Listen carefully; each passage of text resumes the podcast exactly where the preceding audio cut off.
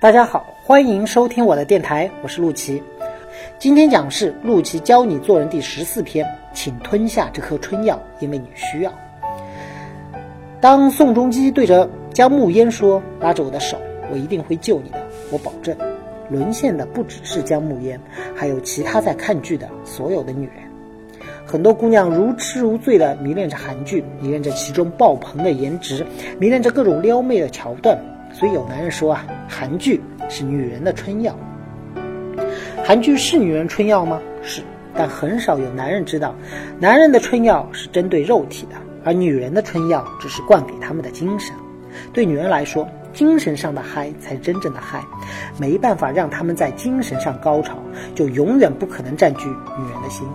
虽然张爱玲说，通向女人心里的道路是阴道，但事实上。如果你没有办法让女人在精神上获得巨大的满足，那么生理上的任何满足都只是短暂的欢愉而已。你觉得男人薄情寡义？若你没办法让女人在精神上爱上你，你就会明白，真正薄情寡义的其实叫不爱你。太阳的后裔也好，来自星星的你也好，男主为什么会点燃每一个女人心里的火焰？除了帅之外，啊，帅是很重要，但却不必要。宋仲基的撩妹手段只不过是三招：凝视、微笑和旁顾。当他喜欢一个人的时候，会去凝视他；当他爱极一个人的时候，会冲着他傻笑；当他发现被爱人注意的时候，会旁顾其他而假装不在意。有什么东西能打动女人呢？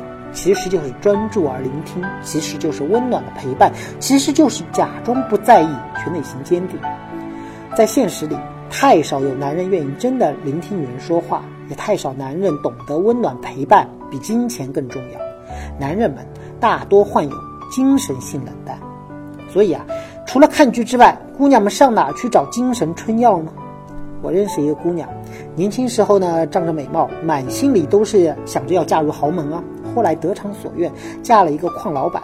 自此以后啊，觉得过上锦衣华服、豪宅美食应该会很开心。